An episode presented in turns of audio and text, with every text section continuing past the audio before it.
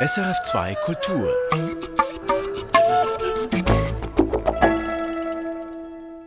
Willkommen zu Musik für einen Gast mit dem Fotografen Reto Kamenisch. Ich bin Hannes Hug. Reto Kamenisch ist seit 40 Jahren als Fotograf tätig. Angefangen hat er mit Reportagen, Porträts, ist dann übergegangen zu Landschaftsbildern, Reto Kamenisch, Sie waren bis Mitte diesen Jahres als Leiter des Studienganges Pressefotografie an der Journalistenschule MAZ oder MAZ tätig. Wie würden Sie jemanden am Radio beschreiben, was auf Ihren Bildern zu sehen ist? Ui, da muss ich schon die erste Frage stellen. Äh, welche Bilder? um welche Bilder es geht, weil ich unterschiedliche sage ich mal, äh, Sprachen und Formen der Fotografie betrieben habe. Wenn es ähm, um die jüngste ähm, Arbeit gehen würde, würde ich sagen, es sind Bilder, die sich von, sage ich mal, der dunklen, lichtarmen Ecke zu einer farbigen, helleren Ecke bewegen. Sie haben jetzt die jüngsten Bilder erwähnt, die sind zusammengefasst in einem Buch, das heißt Das vierte Drittel und die Poesie der Angst. Dieses Buch ist äh, dieses Jahr veröffentlicht worden.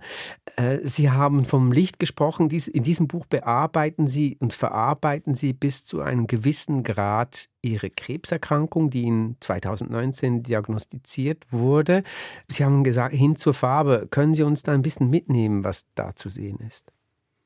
Also im Grundsatz geht es darum, dass ich mich 40 Jahre äh, mit Schwarz-Weiß-Fotografie beschäftigt habe.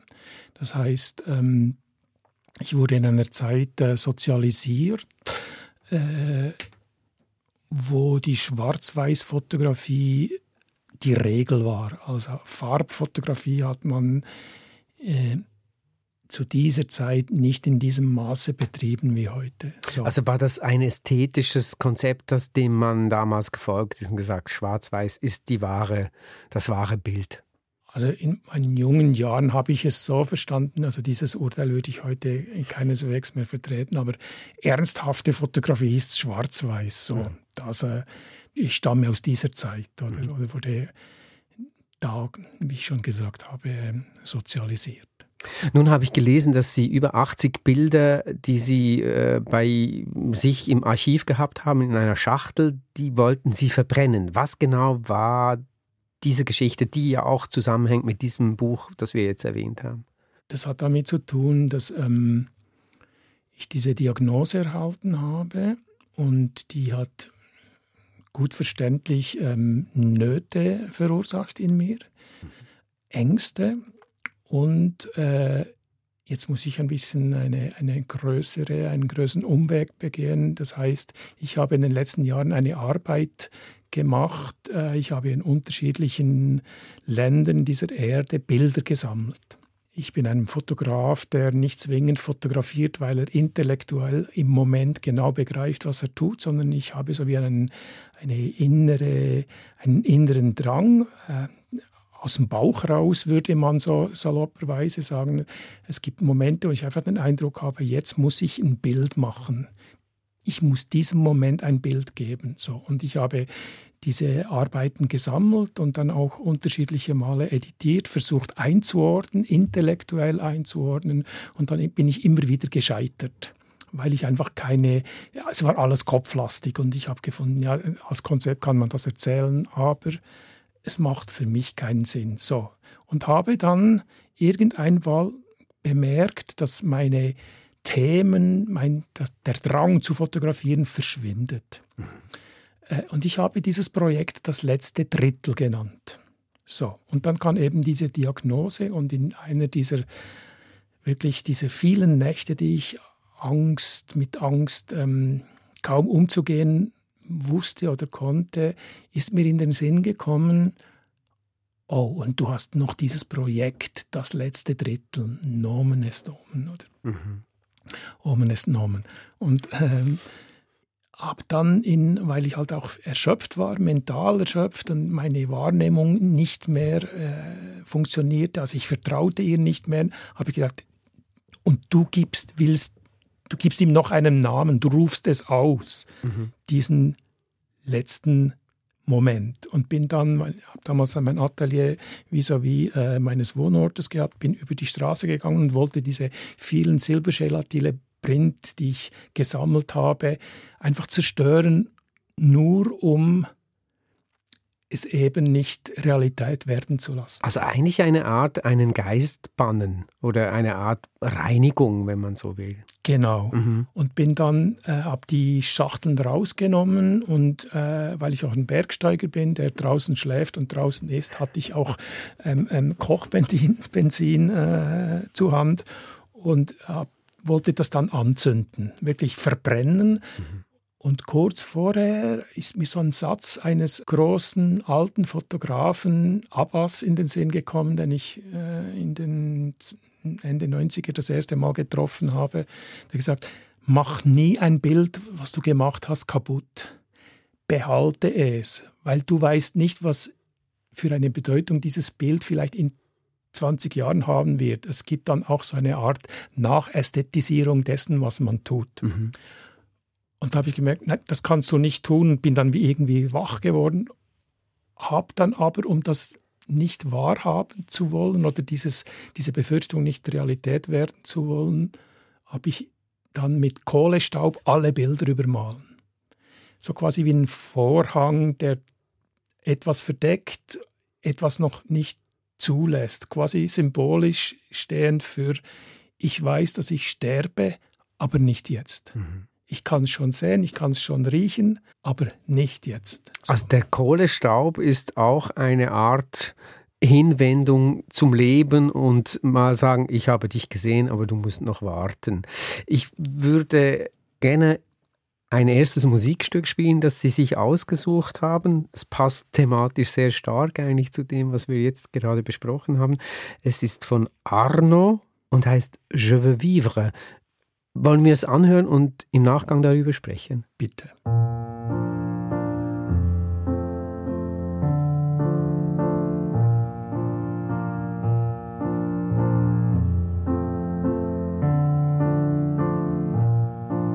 Je veux vivre dans un monde sans jalousie, sans amant, et où les pessimistes sont contents. Je veux vivre dans un monde sans papier et où mon foie arrête pleurer. Je veux vivre dans un monde sans pilule où les riches et les pauvres n'existent plus. Je veux vivre dans un monde où le chien embrasse les chats et où il danse, il danse une rumba.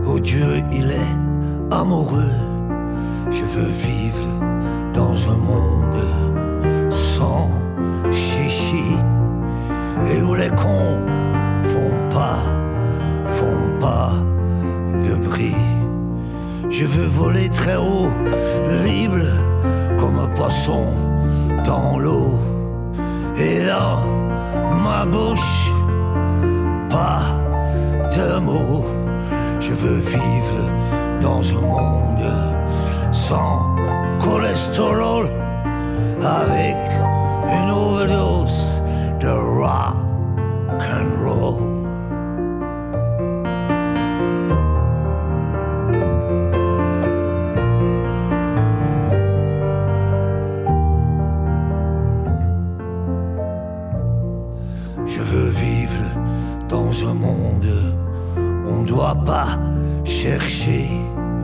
Chercher la beauté, chercher la vérité.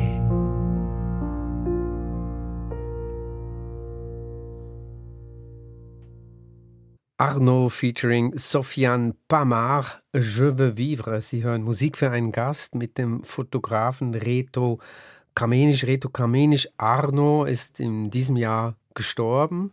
Äh, Je veux vivre ist ein, ein wunderbarer Text. Ich möchte leben, ein Leben ohne Cholesterol, also ohne Cholesterin, ohne Pillen, wo sich Reich und Arm ausschließen, wo der Hund und die Katze sich umarmen und einen Rumba tanzen. Es ist eigentlich auch ein, ein, wenn, ein, wenngleich ein trauriges Lied, aber auch ein sehr liebensbejahendes. Ja, es hat eine gewisse, gewisse Traurigkeit mit Sicherheit, aber es ist eine Erklärung oder eine Begleitung ähm, für dieses tägliche Leben. Es ist ein, eine Aufforderung, Dinge genauer zu betrachten, was man möchte, was man nicht möchte. Ich sehe nur Schönheit in diesem Lied, äh, in dieser doch sehr nicht falsch verstehen, einfachen Sprachführung. Mhm. Äh, es ist kein hochkomplexes, intellektuelles Konstrukt, sondern es ist aus dem, aus dem richtigen Leben gegriffen. Ich meine schon nur dieser Satz, ähm, Je veux vivre dans un monde où les cons font pas de bruit. Mhm. Es ist also auch sehr zeitgenössisch, ähm, diese Schwierigkeiten, die diese Gesellschaft drinsteckt und welche Menschen oder welche Teile der Gesellschaft eben eigentlich leider das Sagen haben. Mhm. Also die sollen eigentlich ruhig sein. Diese, das, das ist ja die Aussage, oder? Die sollen keinen Lärm machen. Genau, er, mhm. er bejaht, dass es diese Idioten gibt, mhm. aber bitte nicht mit so viel Raum. Ich möchte nochmal zurückkommen auf äh, die aktuelle Arbeit, äh, dieses Buch, das äh, vierte Drittel und die Poesie der Angst, das Sie herausgegeben haben. Wir waren vorhin bei den Bildern, die Sie eigentlich ursprünglich gedacht haben zu verbrennen und die dann mit Kohlestaub übermalt haben. Das klingt ja eigentlich auch, was Sie vorhin gesagt haben. Also ich, ich mag eigentlich nicht verkopfte Dinge, ich mag einfache Dinge. Äh, das ist happig. Sie sind jetzt 64 Jahre alt und haben vor zwei Jahren, drei Jahren diese Krebsdiagnose gestellt bekommen, haben diese Angst jetzt auch thematisiert. Sie haben sie jetzt auch wieder erwähnt. Ich kann mir vorstellen, das sind ja auch ja, Momente, die, das sind Grenzerfahrungen, die man da macht. Wie, wie, was hat sie da letztendlich gerettet? Vielleicht mein Naturell. Das erste Mal habe ich in meinem Leben äh, nicht auf theoretischer Ebene ähm, eine Rückmeldung erhalten, dass diese Existenz, mein Leben jetzt fertig sein könnte. Äh, das erschreckt, dass äh, alle Parameter, die man so parate hat in seinem täglichen Leben, die, die, diese, diese Wegpunkte, diese, die funktionieren nicht mehr, die halt geben nichts mehr her. Ich musste arbeiten mit dem, was ist und nicht mit dem, was nicht ist. Mhm. Also, oder mit dem, was Sie sich vielleicht wünschen, was genau, wäre. Oder ich, ich, ich bin sehr dankbar dafür, dass ich zum Beispiel diese Frage nie mir stellte, warum ich? Mhm. Nie. Mhm. Ich sah mich nie als ein Opfer von etwas, von Ungerechtigkeit oder Gemeinheit, sondern ich sofort die Frage ist entstanden, was fange ich damit an? Als erstes und als zweites. Und für diese Frage, Fragestellung bin ich wirklich dankbar. Die Zeit, die bleibt, mit was brauche ich die auf? Also nicht nur diese Frage, sterbe ich jetzt gerade oder noch nicht, äh, äh, sondern was fange ich damit an? Und das hat bei mir eben nur äh, dieses diese, dieses lebensbejahende, und zwar nicht das verzweifelnde, verkrampfte, sondern das lebensbejahende Element äh, hervorgerufen. Also könnte man sagen, Sie haben auch anders losgelassen und dadurch mehr Freiheit erlangt, oder ist das zu verkürzt? Ja, Freiheit, nein. Freiheit. Ich meine eher, dass man ja äh, diesen, diesen Gestaltungswillen, den man hat als Mensch per se, und Sie sind ein kreativ schaffender Mensch, der in seinem ganzen Leben äh, sich ein Bild gemacht hat von der Welt, die Welt abbilden wollte, gestaltet hat und, und das alles, dass man dann plötzlich auf sich zurückgeworfen wird und nicht mehr so viel entscheiden kann das äh, klingt jetzt vielleicht salopp, aber das kann ja auch eine Befreiung sein von Konzepten, Dinge, die ich noch tun muss, meine tun zu müssen. Das habe ich eben auch, äh, ohne damit zu kokettieren, nie gehabt. Ich, mhm. Äh, ich sage es gerade raus, ich habe nicht viele Dinge ausgelassen. Äh, es wäre jetzt nicht so, dass ich jetzt den Eindruck gehabt hätte, ich müsste jetzt ähm, noch eine Weltreise machen oder einen Marathon oder äh, noch dieses oder eines zu erledigen. Äh, ich, bin, ich erachte mich selber als wirklich ein sehr, sehr privilegierter Mensch auch wenn ich kein einfaches Leben führe, aber ich bin privilegiert und in diesem Sinne habe ich eigentlich alles abgeholt, was ich abholen noch hätte wollen. Mhm. Aber noch einmal, es geht um diese Le die Frage um, wie gestalte ich mein Leben? Und jetzt bin ich ja am Leben. Und diese Frage, die hat mir äh, Kraft gegeben. Also es hat Sie näher zur Essenz gebracht, könnte man sagen. Oder ist das zu pathetisch? Ja, natürlich hat das viel Pathos, aber unterm Strich ist, es hat mich näher zu mir selber gebracht. Und das ist eigentlich etwas, äh, wo ich äh, mein bisheriges Leben eh viel Zeit damit verbracht habe, herauszufinden, wer bin ich eigentlich, mhm. wer glaube ich zu sein, was muss ich sein und was muss ich auf alle Fälle nicht sein. Darüber würde ich gerne auch sprechen nach der nächsten Musik, die Sie mitgebracht haben, sich ausgesucht haben. Sie stammt von Joël von Moos, ist eine Kantate zu Ehren von Niklaus von Flür, gesungen von Nadia Räs. Wie kam es zu diesem Lied? Wie kam dieses Lied zu Ihnen? Durch Zufall. Ich bin per Zufall in ein Konzert geraten, wo Nadia Ress und Markus Flückiger zusammen Musik gemacht haben. Und da ging es vor allem um Musik, die man als ähm, ähm, Ländlermusik bezeichnet. Und ich habe überhaupt keinen Zugang zu dieser Musik. Und an diesem Konzert ist äh, etwas Außerordentliches passiert. Ich habe die ganze Zeit mit meinen Tränen äh, gekämpft, weil sie einfach direkt, diese Musik direkt in mich eingedrungen ist, vor allem dieser Gesang und bin dann zu Hause ähm, äh, Recherche habe ich betrieben und habe äh, Nadia Ress gesucht und bin dann auf diesen Joel Mon von Moss gestoßen und ähm, habe diese, diese Kantate mir angehört und war einfach zutiefst erschüttert auf dieser unglaublichen Tiefe und Schönheit.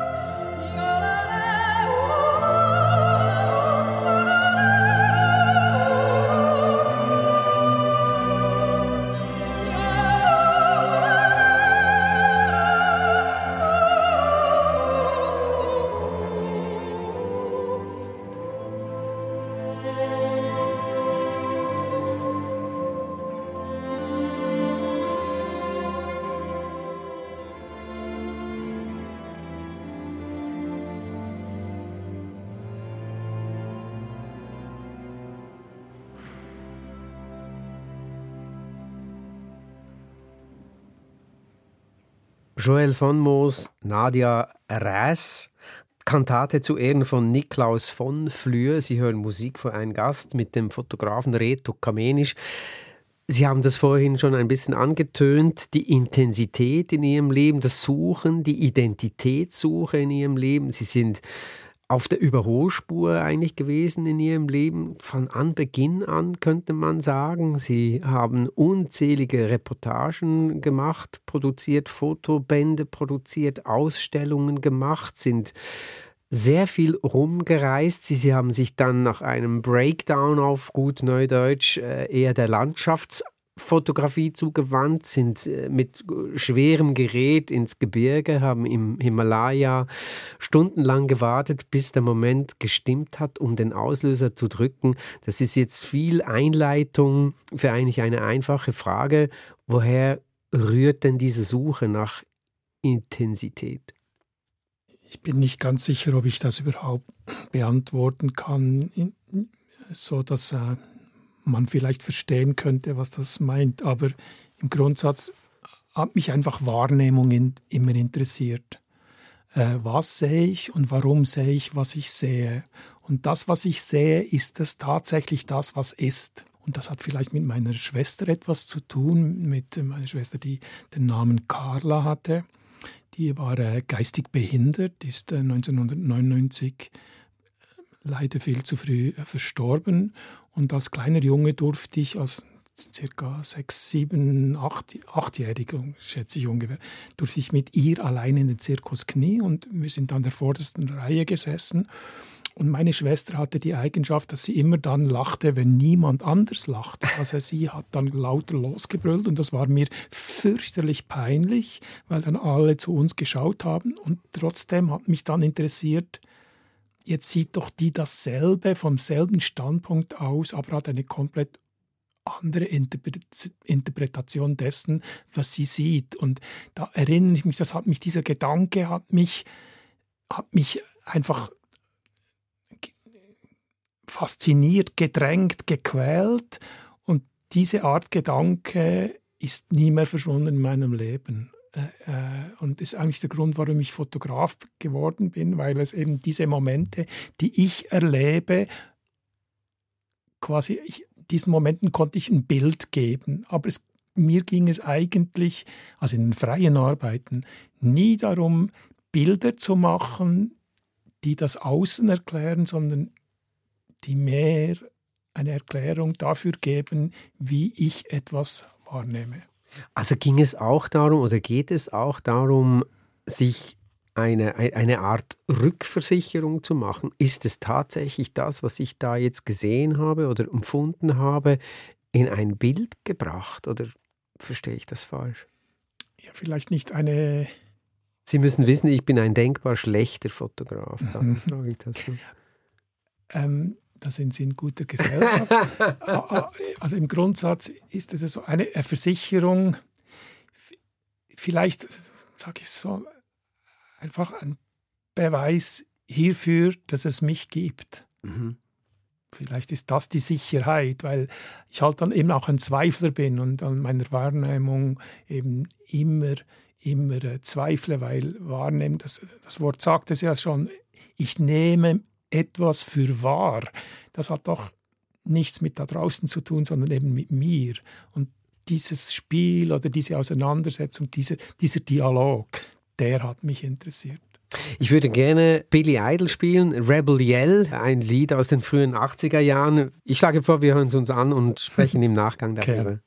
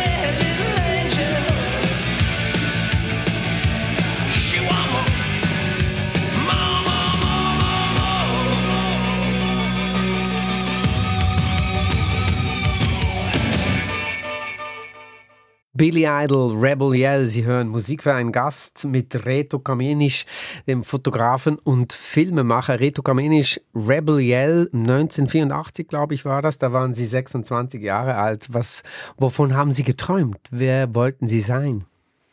Ja, wenn möglich so wie Billy Idol. Aha. äh, ja, es war so wirklich eben meine Rock'n'Roll-Zeit, ähm, wo man alles äh, tut, was man nicht tun sollte und das möglichst in heftig. Äh, ich, wie ich das schon zu Beginn des Gesprächs gesagt habe. Sie haben nichts ausgelassen? Haben nichts ausgelassen und für mich ist äh, in diesem Sinne diese Art von Vulgarität, diese, dieser Beat, dieses Harte, ähm, hat mich einfach sehr, äh, sehr fasziniert und bewegt und diese, dieser Song ist eine Erinnerung an diese Zeit. Was haben Sie, ist das jetzt Nostalgie oder gibt es da auch ein gerüttelt Maß an, mm, ja, das war die Zeit und es ist okay, aber das müsste auch nicht so gewesen sein? Ja, natürlich, ähm, gerade im Hinblick auf äh, meine jüngste Vergangenheit, habe ich mir natürlich schon Fragen gestellt, ähm, inwieweit äh, ich sage es jetzt ganz direkt, mein Suchtverhalten ähm, Einfluss hat auf meine Gesundheit, mhm. auch wenn es eine lange Zeit her ist und wirklich äh, diese Drogenzeit oder meine Drogenzeit, kann ich direkt sagen, äh, längst, längst viele, viele Jahre kein Thema ist. Aber im, einen Moment lang habe ich mich dann schon erschrocken und mir die Frage gestellt, hat es das gebraucht und da bin ich dann halt einfach auch ganz einfach drauf im Sinne von offensichtlich, ja, hat es gebraucht, ob Sinn macht. Ich glaube schon, dass man eine Existenz führen kann ähm, ohne Drogen. Man braucht keine Erfahrungen mit Drogen, da bin ich hundertprozentig davon überzeugt. Das klingt eben nach einem Leben auf der Überholspur. Sie haben äh, viele Reportagen gemacht, auch Musikerinnen und Musiker porträtiert, sind in den USA gewesen, haben Bluesland als Beispiel, ein, ein Buch äh, zum Blues im Süden der USA veröffentlicht, den Film Heicho mit dem Bluesprofessor Walter Liniger, das allerdings in jüngster Vergangenheit auch. Äh, hatten Sie denn selbst auch so ein bisschen den Traum eines Popstars, den Sie geträumt, gelebt haben? Die Fotografen waren ja zu der Zeit ja auch so die aufkommenden Stars, sage ich jetzt. Ja, ja. Also Richard Avedon ist, glaube ich, so ein Schlüsselmoment der amerikanische Fotograf, oder? Genau, für mich. Ähm, ja, ähm, natürlich, natürlich wollte ich ähm, anerkannt werden und wenn möglich in einem Übermaß, äh, selbstverständlich. Äh, die Eitelkeit ist des Menschen Lieblingssünde. Ähm, äh, wie käme ich dazu, nicht darunter zu leiden? Ja, klar. Aber das hat sich dann schnell einmal verflüchtigt, dieser, dieser Wunsch oder dieser Traum oder wie man das auch nennen will, möchte, weil ich ebenso sehr mit der Arbeit beschäftigt war. Also Sie haben auch in der Arbeit eigentlich eine Art, eine Art Suchtverhalten an den Tag gelegt. Ich habe irgendwo gelesen, Sie waren mal, haben mal in sieben Tagen vier Reportagen gemacht, 7000 Kilometer zurückgelegt und dann kam aber die komplette Erschöpfung und Sie haben sich von der Fotografie abgewendet sogar. Ja, irgendwann mal einfach zu, zu bemerken oder das ähm, viel und gut nicht dieselbe Sache ist. Das äh, klingt jetzt ganz simpel, aber das war eine, eine große Erfahrung zu merken, dass ich eigentlich äh, zwar erfolgreich bin und, und, und liefere, was von mir erwartet wird und ich auch in der Lage bin, in so kurzer Zeit so viel zu arbeiten und gute Arbeit zu machen, aber ich meine, wenn ich jemand porträtiere und das in 30 Minuten machen muss, ähm, ist eben die Erfahrung mit dieser Person nur 30 Minuten lang. Mhm. Wie, wie kann man in die Tiefe eines Wesens oder die Tiefe eines Wesens erkennen, wenn man nur so kurze Zeit mit ihm verbringt? Da, dieser Pschäs oder bemerkte ich relativ schnell einmal. Und noch einmal, das, darum sage ich, mir war eben gute Arbeit und meine Erfahrung mit dieser guten Arbeit immer wichtig und in diesem Sinne äh, bin ich dann ausgestiegen. Äh, ja. Also hat sich das denn auch hohl angefühlt, stelle ich mir vor, dass es auch eine Art Enttäuschung oder Ernüchterung sich einstellt? Ich kann es an einem Beispiel, ähm, ähm, äh, oder nein, ich brauche kein Beispiel hierfür zu nennen, aber es ist nicht möglich, gewisse Erfahrungen kann man in einem gewissen Zeitraum nicht machen. Mhm. Und mit, noch einmal, mir ging es um diese Erfahrung. Oder äh, ich habe dann aus journalistischer Sicht oder will man ja die Realität abbilden. Aber ich bemerkte dann, dass ich eben diese Wirklichkeit gar nicht in diesem Zeitraum erfassen kann. Es ist oberflächlich. Um Und das, das wollten Sie nicht? Nein, ich, ich, mhm. ist, ich habe keine Zeit für, äh, äh, da ist zu wenig Zeit für, um oberflächlich zu sein weil sie, wie wir gehört haben, sich ja eben ein Bild, einen Eindruck, eine Wahrnehmung verschaffen wollten über die Welt. Also so habe ich es verstanden. Dann ist es natürlich nicht so zielführend, wenn man dann merkt, äh, nein, das ist zu wenig, was ich jetzt da sehe. Genau, oder? Und das sind vielleicht Erfahrungen, die nur ich mache gemacht habe und man im Bild nicht sieht, oder? Weil ich eben, machen wir uns nichts vor, wenn man das viel übt, dann lernt man irgendeinmal gute Bilder zu machen. Das kann doch nicht die Geschichte oder nicht die Herausforderung sein. Es geht um etwas anderes. Mhm. Es geht um die Intensität, wenn ich das richtig verstanden habe. Richtig. Ich würde gerne Steve Earle spielen, Worth Blues. Was ist das für ein Lied? Worum geht es für Sie in diesem Lied? Dieser Song ist mir das erste Mal begegnet, äh, als ich in, in, ich war längere Zeit in Amerika und immer wieder da und äh, war auch auf der Flucht, weil damals meine, meine Ehe zerbrochen ist, meine erste Ehe und, und äh, ich habe Tage und, und, und, Wochen im Auto verbracht und von, bin von A nach B gefahren und dieser Song äh, äh, von Steve Earle hat eigentlich dieses sag ich mal, dieses, diese Art Elend, wo ich mich drin befunden habe, extrem gut ähm, reflektiert.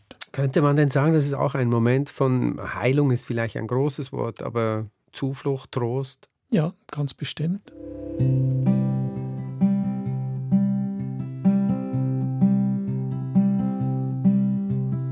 For with all neons burning bright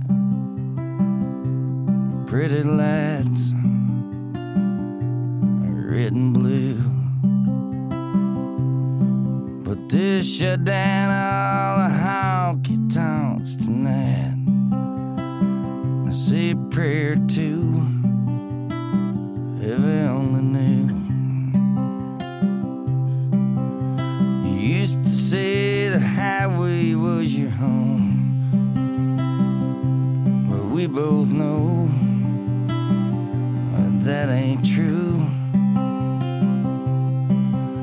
It's just the only place a man can go. He don't know where he's traveling to. Colorado's always clean and healing. And Tennessee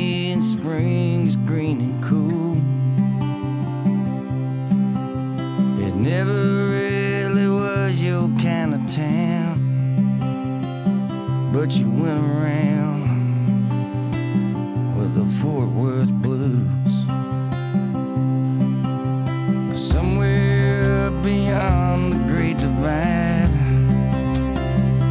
where the sky's wide and the clouds are few. A man can see his way clear to the light. Just hold on tight. That's all you gotta do. They say Texas weather's always changing. And one thing change will bring is something new. And Houston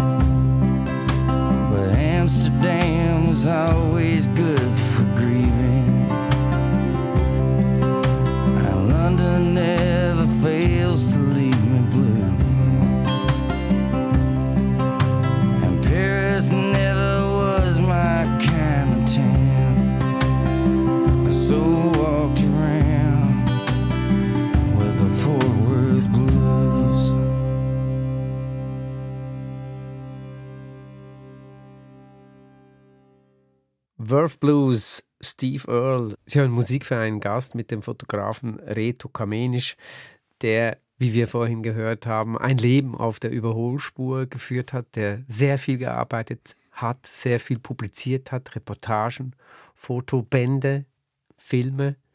Sie haben geschildert, dass diese Musik aus einer Zeit stammt, in der ihre Ehe zerbrach. Das war vermutlich auch die ähnliche Zeit, in der sie sich und ihre Arbeit auch an die Wand gefahren haben. Sie haben, ich durfte sie vor zehn Jahren bereits einmal interviewen für die Sendung Fokus auf SRF 3 und sie haben damals gesagt, ich bin mehr als mein Beruf. Sie haben ursprünglich mal noch einen Lastwagenführerschein gemacht und haben dann als Busfahrer sich betätigt das war so ein Moment von, von Pause, von Zurückkommen zu sich selbst, so habe ich es zumindest verstanden, und haben sich dann an die Fotografie wieder angetastet, indem sie sich in die Berge zurückgezogen haben und Berge, Berglandschaften fotografiert haben, und zwar mit einer alten Technik. Wie kam es eigentlich dazu? Also die alte Technik, die analoge Fotografie war immer mein Ding. Das ist, äh, ich habe äh, 90 Prozent aller meiner publizierten Arbeiten oder noch mehr sind auf Filmmaterial entstanden. So in diesem Sinne ähm, war diese Technik auch damals keine andere. Aber ich habe eben bemerkt, dass das sich beeilen, das durchs Leben juffeln, mhm. ähm, sich auch oder dass das auch möglich ist, weil man eben Technologie verwendet, die dieses Schnellarbeiten ermöglichen. Und ich wollte eine, eine quasi wir eine Bremse äh, haben, die Sie wollten den Prozess verlangsamen, ganz es genau. schwerfälliger genau, machen. Genau, also wenn man eine 4, 5 oder 8 mal 10 Inch Kamera ähm, aufs Stativ schnallt, schon nur bis das geschehen ist, geht ein Moment und wenn man die Platten hinter die Mattscheibe äh, drückt und so weiter und Filme belichtet, das braucht ganz bestimmte Zeit, bis man abdrücken kann so, oder auslösen kann. Äh, äh, und ich, zu Beginn musste ich mich bremsen, weil das so tief in mir verankert war, dieses ähm, in kürzester Zeit möglichst schnell zu reagieren und zu agieren. So, und darum hat diese Technik mir geholfen. Diese, ich mag dieses Wort nicht, habe gerade jüngst mit einem Journalisten ein Gezänke äh, vom Stapel gerissen, weil er eben dieses Wort Entschleunigung, mhm. äh, dieses fashionably sensitive Wort äh, verwendet. Aber trotzdem, es hat eben zu einer Entschleunigung geführt. Sie haben aber auch sich das Leben zusätzlich auch schwieriger oder schwerer gemacht, indem Sie auf dreieinhalbtausend bis sechstausend Metern diese Bilder gemacht haben. Also Sie haben dieses schwere Gerät ins Gebirge getragen und dann gewartet und Sie haben in einem anderen Interview gesagt, das Erschöpfen meines Körpers ist wichtig für meine Arbeit. Also Sie sind ein Vollkontaktfotograf. Es geht nicht äh, ohne. Ja, ich, ich, ich misstraue dem Intellekt. Oder für mich ist der Körper auch eine, eine Ebene, um Dinge zu verifizieren oder zu, zu klären oder anders zu betrachten. Und wenn man in meinem Körper müde ist, dann entsteht eine ganz bestimmte Ruhe. Und von der habe ich gelernt, dass sie mir hilft, meine Wahrnehmung eben zu schärfen. Und diesen Prozess habe ich halt immer wieder ähm, ähm, ermöglicht, äh, durch das ich eben tagelang, wochenlang, monatelang zu Fuß unterwegs war. Die wenigsten von uns würden diese Strapaze auf sich nehmen. Sie scheinen das zu müssen oder Sie, Sie mussten es zumindest. Wir haben zu Beginn und wir hatten einen steilen Einstieg in dieses Gespräch über ihre Krebserkrankung gesprochen. Das ist ja dann plötzlich etwas anderes in dem Sinne von, das wirkt, als käme es von außen, aber es kommt ja auch von innen. Und es ist eine andere Form der Erschöpfung. Da haben Sie sie ja jetzt nicht gesucht. Sind Sie sich diesbezüglich auch nochmal näher gekommen? Ja, unbedingt, oder? Äh, ich, ich, ich bin das, äh, was man ein, ein Unruhiger, oder? Ich bin, ich, ich habe selten Ruhe. Ähm, ähm, und diese Anführungszeichen äußeren Ereignisse haben mich eben nicht nur gezwungen, sondern ich habe es eben auch angenommen und diese, diese Ruhe, die dann entsteht, ähm, die führt, führt dann eben auch zu einem zur Ruhe. Und es gibt nichts, es gibt nichts Schöneres als Ruhe, Stille, mhm. auch in sich selber. Das ist, das ist äh, andere würden vielleicht das Glück nennen, ich nenne es Ruhe. Sie sind auf der Suche nach der Ruhe. Sie begeben sich auch in die Einsamkeit, in die Stille, in den Rückzug. Ähm, es scheint mir auch, dass Sie jetzt mit der Erfahrung dieser Krebserkrankung auch eine, ein, eine andere Form von Furcht äh, gelernt und empfunden haben. Ist das verkehrt, was ich sage? Nein, es ist nicht verkehrt, es ist anders, aber ich könnte jetzt nicht sagen besser. Das wäre mir dann zu romantisch oder ähm, ähm, es führt einfach zu mehr Ruhe. Ich bin ruhiger. Äh, und das ist für einen Mensch wie mich, der immer unruhig ist, ähm, oder es denkt immer, es schreit immer in mir, oder äh, ich, äh, ich muss mich bewegen. Und das muss ich eben ganz oft jetzt nicht mehr. Es klingt ganz schaurig simpel, aber ich kann auch, ich kann Nachmittag auf dem Sofa sitzen und nichts tun. Und das finde ich fantastisch. Sie sind aber auch ein, ein nach wie vor ein sehr geschaffiger Mensch. Sie haben äh, verschiedene Feuer am, am Lodern, am Brennen. Es soll ein neuer Film entstehen. Äh, da wollen Sie, glaube ich, noch nicht so viel darüber sagen. Aber ich möchte, bevor wir jetzt das letzte Stück Musik spielen, von Ihnen wissen, ist das auch etwas, was Ihnen mehr Ruhe verschafft? Also wir spielen Eisschatt von Olafur Arnalds. Es ist eine, ein, ein Chopin-Stück, es ist ein Nocturne in C-Moll. Ja, ich, ich hoffe, dass eben diese, noch einmal, oder mein Weg ist nicht zu Ende.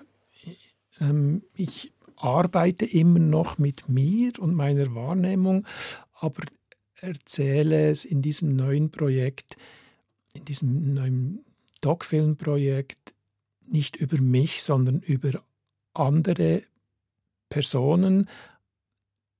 Trotzdem ist es wieder mit meiner eigenen Geschichte verbunden. Mhm.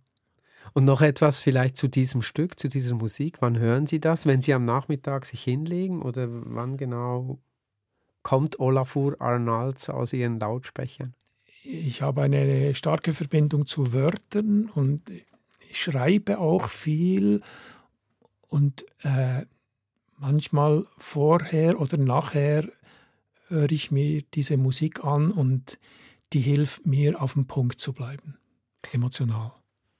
Die allerletzte Frage für das heutige Gespräch, wenn Sie sich selbst in einem Bild beschreiben müssten, was würde da zu sehen sein? Das sehen Sie jetzt nicht zu Hause oder unterwegs, wenn Sie unsere Sendung hören, aber Reto Kamenisch ist kurz zusammengezuckt. Äh, ist noch interessant, Sie haben erwähnt, dieses Gespräch vor zehn Jahren. Und haben sie auch damit begonnen, wenn ich ein Selfie von mir machen würde, wie das ausschauen würde. Und sagen, ich, ich erinnere mich, dass ich gesagt habe, ich bin nicht daran interessiert, von mir selber ein Bild zu machen.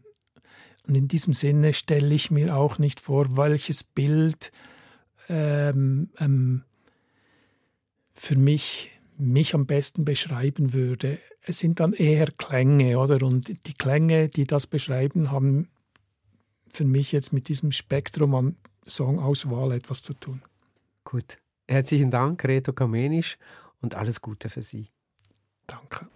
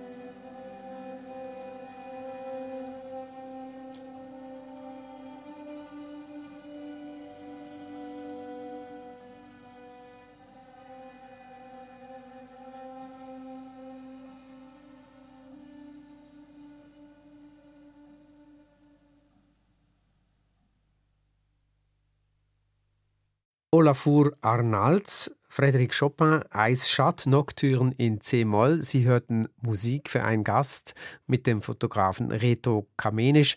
Mein Name ist Hannes Hug und Musik für einen Gast, wie viele andere Audioinhalte von SRF, können Sie nachhören und weiterempfehlen unter srf.ch/audio. Erfahren Sie mehr über unsere Sendungen auf unserer Homepage srf.ch-kultur.